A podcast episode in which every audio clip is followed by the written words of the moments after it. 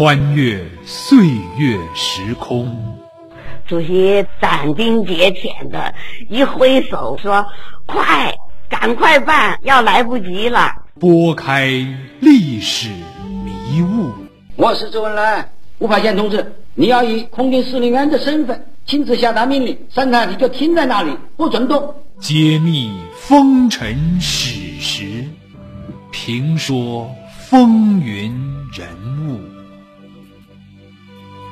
老林说旧闻。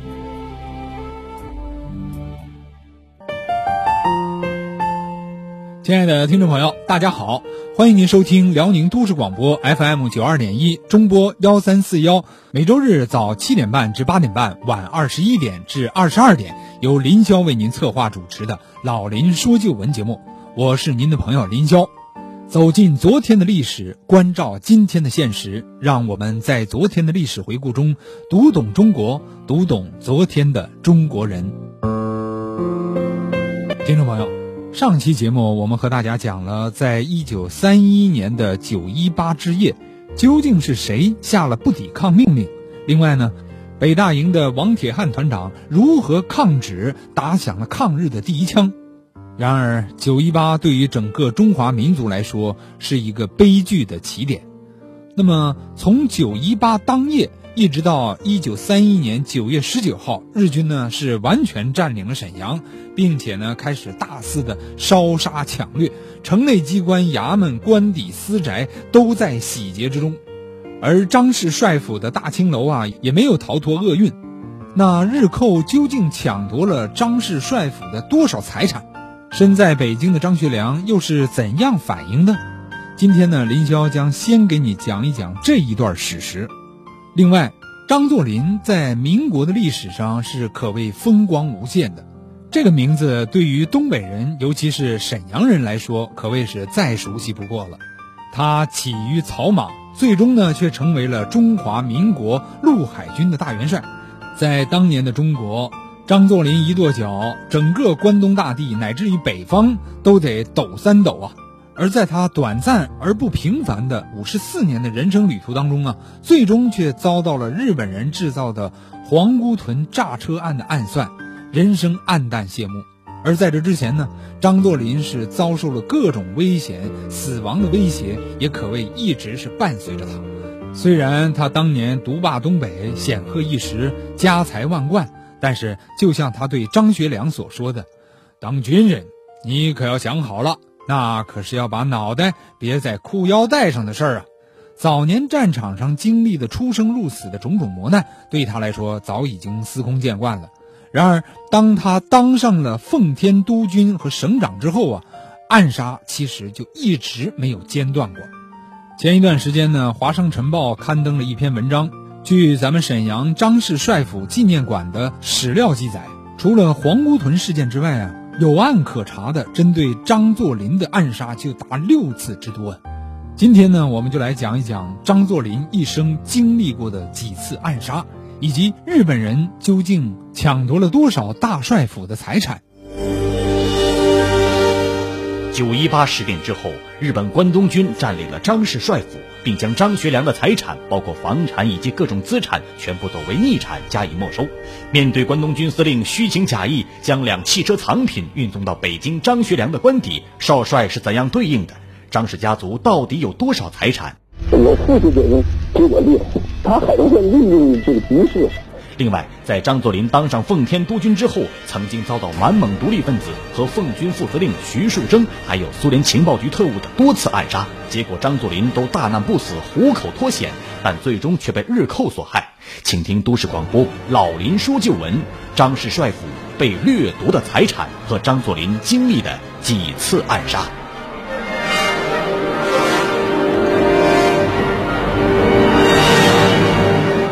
听众朋友。在上世纪的二三十年代，张氏家族呢，作为民国时期东北的第一家族，虽然不及黑龙江的督军吴俊生的财产多。当时呢，吴俊生在张作霖面前曾经毫不掩饰地夸下海口，说自己的财产啊，定多于张作霖。但是聚财有方的张作霖呢，在东北也是数一数二的人物。据一九二六年十月十日成都的《新市日报》所列的这个财产表显示，在北洋时期，七十一个军阀官僚要人私产总额高达六点三亿元，而张作霖个人呢是独占五千万元。张作霖呢早年是靠给人家保卫或者说做保险起家的。晚年的张学良在回忆这段历史的时候，曾这样说：“人家说我父亲是土匪，不是，他就是给人保险。怎么叫保险呢？就是这一个村庄啊，我父亲也就这么起来。这个这个村庄，我负责人保险。那我带有十个枪、二十支枪在这，我给你保险。有人来抢你，我出去打，但是你给我钱，这叫保险。就是我负责扶你这个地方这一块地方的治安。我父亲就这么起来。”张学良晚年在口述历史的时候也说：“你要知道我在东北的家产有多大，我没有讲过。我那个时候的钱啊，虽然不能说称亿吧，反正足有五六千万的家产。然而，在九一八事变之后，关东军在事变次日便占领了张氏帅府，日本发布了将张学良的财产，包括房产以及各种资金，全部作为逆产加以没收。”张家在东北的财产自此呢是损失殆尽呢。据中国档案精粹辽宁卷记载，一九三一年九月十九日，日军占领沈阳以后呢，便大肆进行烧杀抢掠，城内机关衙署、官邸、私宅都在抢劫之列。而张学良的官邸被占据了之后呢，当时就搜出了黄金八万条，马上便运往了东京，每条重两斤。合计是两百五十六万两啊，和八千万颗呀。这批黄金如果以目前上海黄金交易所每颗约三百三十四元的金价折合成人民币，张家损失的财产仅此一项价值便是两百六十七亿两千万元。另外，东北元老陈觉先生于九一八事变的第二年写就的《九一八国耻痛史》。这本书当中也有这样的记载，说张副司令即张学良，行远十九日前六时十分，被日军包围，故大元帅之五夫人等率领家属由卫队保护，出走小南关天主教堂暂避。所有张副司令官邸的一切贵重物品，均被日军夜间用载重汽车运走了。二十年来之珍藏被洗劫一空。各处办公器皿多被日军捣毁，或者是投至院中的水池；文卷、书信、印稿均被日人拿走保管。边业银行十九日上午前十一时被日军占领。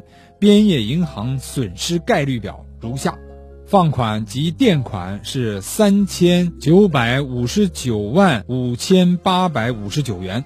据张氏帅府的专家向我介绍啊，这个元呢就是当时的奉币，现金是两千一百二十五万五千八百九十八元，应付款是五千五百九十五万两千九百七十二元，物品和四万一千三百零八元，抵押品是两千五百万元，寄存品和四百二十万元。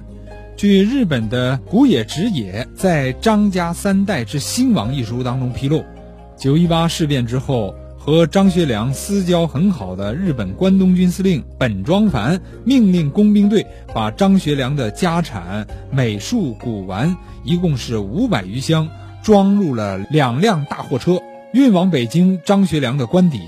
对此呢，在张学良晚年的回忆录当中也得到了证实。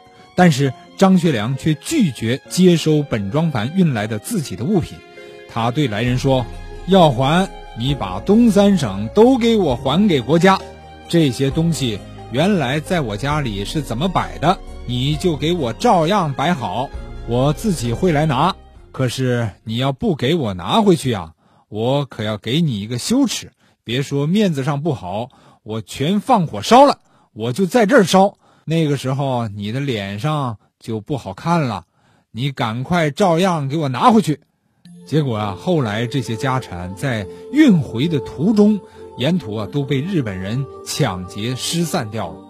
另外呢，日军占领帅府之后，还将张氏父子家眷的以装饰品为主的大帅府内的所有的物品当做逆产予以了拍卖。一九三二年八月一日，拍卖会在奉天的王松岩府里举行。帅府内的另外一批物品以总计当时的七万八千九百五十五日元二十二钱的价格中标。一九三二年八月三日，也就是昭和八年八月三日的《满洲日报》当中呢，有这样的记载，说日满贵金属商、古董商的同行们垂涎欲滴的逆产即张学良所拥有的宝石以及银器类的投标拍卖会。于一日午后零点半，在王松岩府邸举行。这天，指定的二十四名日满商人，在规定的时间前聚集在王松岩府邸，按照负责人的指示，渐次进行投标，于一点半全部结束。投标的方式呢，从方便角度讲，分为第一号至第六号。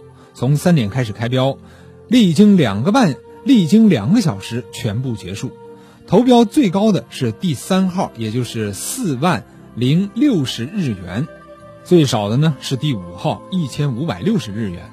从这一侧面也可以看出旧军阀啊是如何过着奢侈华丽的生活。顺便说一下，这次投标的物品，第一号呢是珍珠耳饰、手镯、簪子等二百一十三件，中标价呢是一万一千七百日元。第二号是翡翠装饰品一百七十九件，是两万两千一百日元。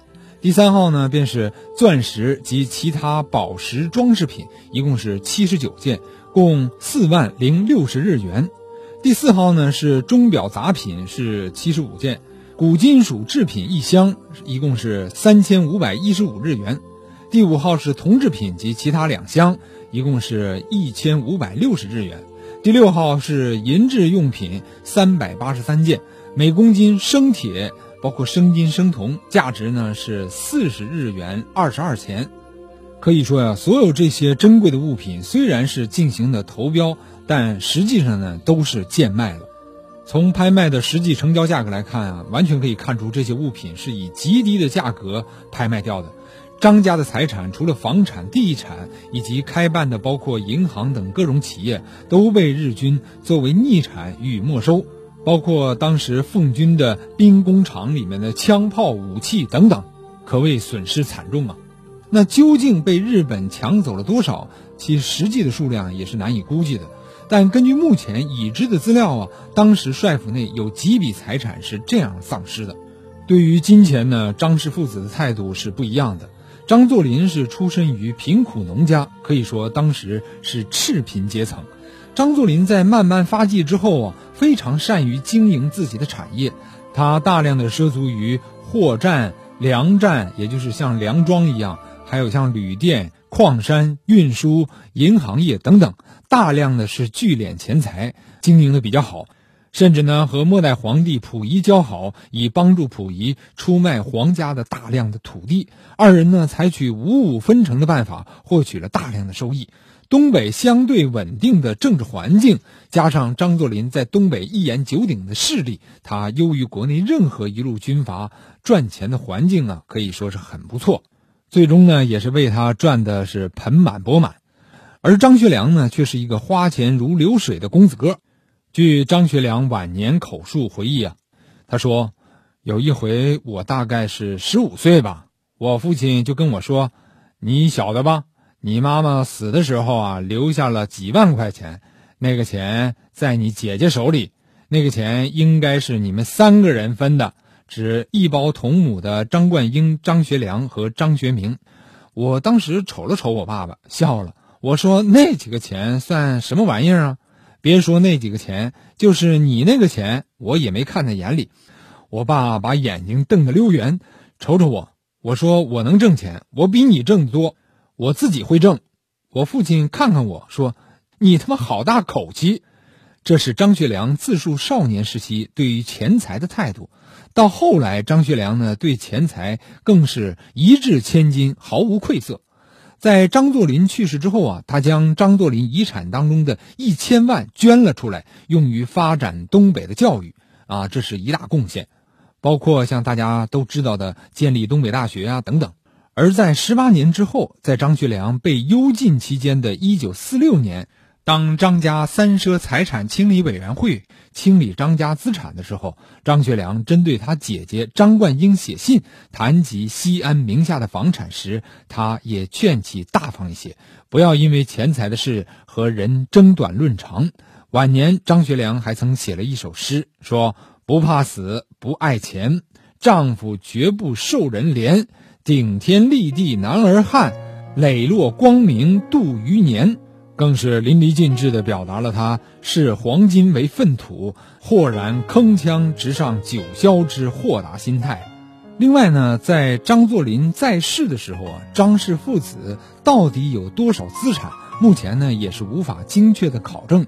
恐怕即使是张氏父子本人啊，也很难知道自己的资产的确切数。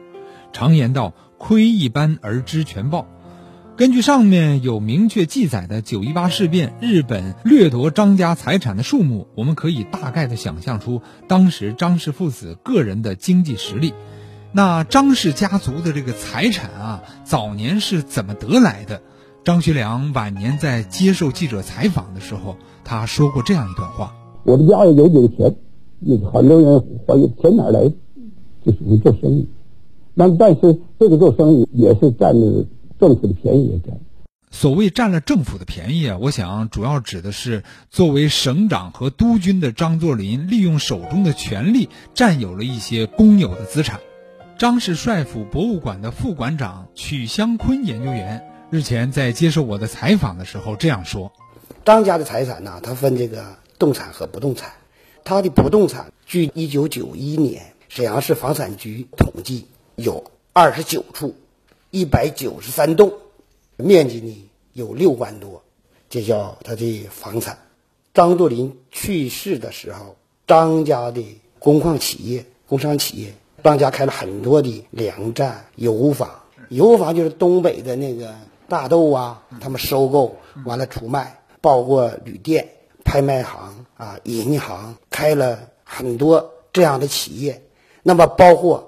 他们这个开的煤矿有九处，矿产业有十处，以及呢其他的三社连锁店啊就有十六处。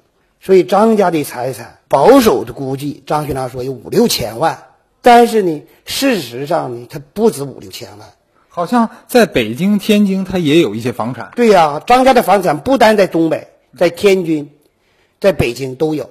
那北京的顺城王府就是就是。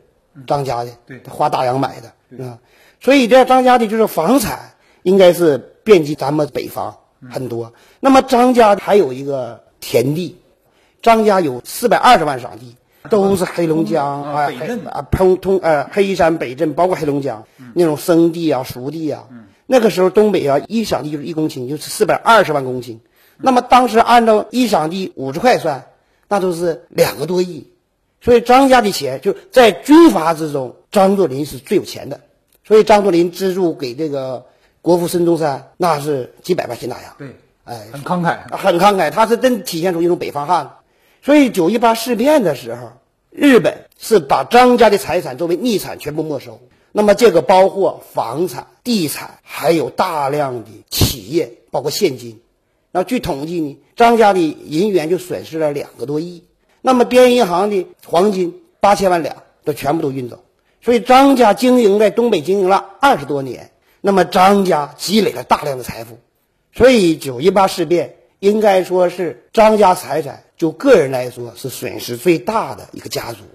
呃，那当时的这个奉军啊，还有一些兵工厂，好像也是被呃日军占领了。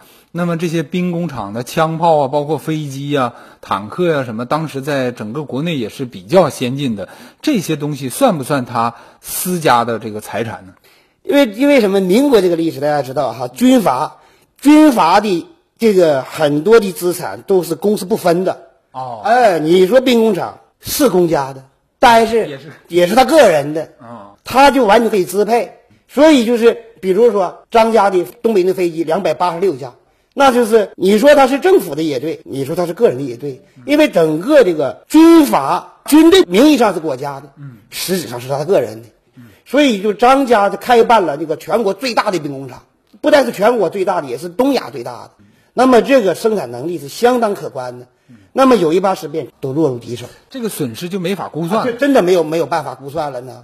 所以就是在张作霖心里哈，他的财富在某种意义上讲，我们可以理解成皇上，皇上想用就可以把这拿来就用，他他不是很能分得清的，所以嘛叫东北王。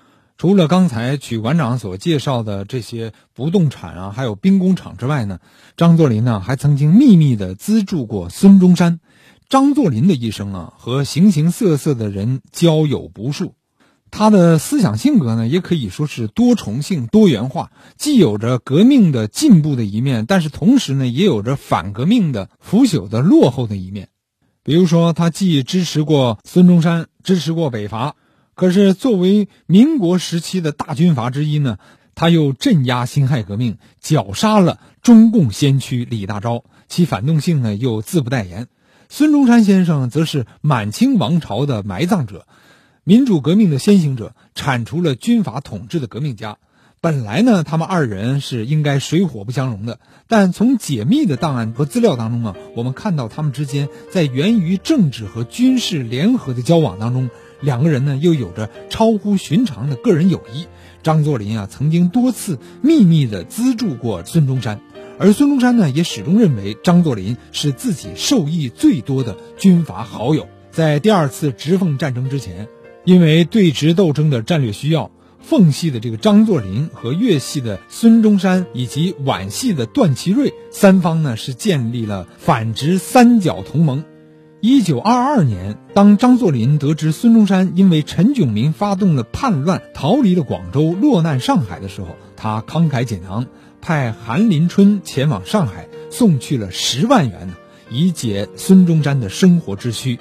可事有蹊跷的是，孙中山在写给武宁的信当中却写道：“韩君到沪，相见甚欢，又得愚公送两万元，甚谢。”宁武把信给张作霖看，张作霖说：“哎，不对呀，我给他的是十万元，咋成了两万了？”张作霖于是找来了韩林春，才知道钱呢让这小子赌博给输了。张作霖气得把韩林春痛骂一顿，然后告诉手下人：“凭我张作霖只送孙先生这点钱不成话，赶快再给孙先生补送去八万元。”收到张作霖的十万元巨款之后啊，孙中山解决了基本的生活问题，但要想平叛陈炯明的叛乱、收复广东，没有资金，一切可谓都是纸上谈兵啊。于是呢，他再次向张作霖提出了资金的要求。了解到了孙中山的实际情况之后，张作霖先后三次爽快地援助了孙中山。其中第一次援助了五十万元的回粤军费，也就是军饷，由徐宗志派其兄弟许宗武取走。一九二三年五月，张作霖呢又派黑吉江防司令公署参谋长沈鸿烈用货船满载六十万银元、十二门山炮和数量可观的迫击炮前往广东。在一九二四年初，张作霖呢再派当时的中尉副官、后来的新疆军阀盛世才，秘密的押送银元二十万、枪支三万支、子弹三百万发，由葫芦岛海运到广州，目的呢就是使孙中山在南方牵制直军。啊，从此呢也可以看出啊，这也是符合张作霖的他的政治和军事的需求的。对于张作霖的多次无私的赠款，包括帮助，孙中山呢，在他给张作霖的信中啊，是淋漓尽致地表达了感谢之意。信中说：“一年以来，屡蒙我公资助，得以收台于晋，有闽回师，又得滇军复役，川民逐吴，遂将国贼在西南之势力陆续扑灭，而广州根本之地得以复还。”此皆公大力协助所欲成也。张作霖呢和孙中山交往虽然是基于政治的倾向，但是在孙中山最需要钱的时候，张作霖每次都能够慷慨相助。这些呢是基于双方政治和军事上联合的馈赠，也是符合张作霖对孙中山人格的敬仰和信任的。这份情谊啊，孙中山曾经多次在信中有所表达。张作霖活着的时候，也总对别人讲。啊，孙中山先生是我的老友，没说的。另外呢，作为东北人啊，张作霖在他的眼里，人是比金钱更重要的。也就是说，他是一个很讲义气的人。张作霖手下有一个吴旅长，因为做大豆生意亏空了军饷二十四万元，吴旅长非常害怕，拿不定主意是要逃跑还是自杀。在这个时候啊，张作霖知道这件事了，因为吴旅长是一个难得的军事人才。张作霖呢，马上把吴旅长叫去。和颜悦色的问：“听说你最近遇到了什么麻烦事儿？”吴旅长知道无法隐瞒，只好坦白道：“呃，我做大豆生意亏空了军饷二十四万元。”张作霖听了，突然提高嗓门，厉声的指责道：“你小子有几个脑袋，竟然敢亏空军饷？现在你打算怎么办？”吴旅长说：“我只有以死来谢罪，等来生再报答大帅了。”张作霖听了。怒气冲冲地说：“你小子太他妈没出息了！一个人的生命岂止二十四万？你跟我做事儿还怕没有钱用吗？你好好把军队给我带好，这笔钱我替你还好了。”吴旅长一听，恨不得立即给张作霖磕几个响头。在以后的战斗中，对张作霖心怀感激的吴旅长指挥有方，身先士卒，立下了许多战功。好，听众朋友，一段广告之后呢，欢迎您继续收听张作霖一生啊经历的几次暗杀。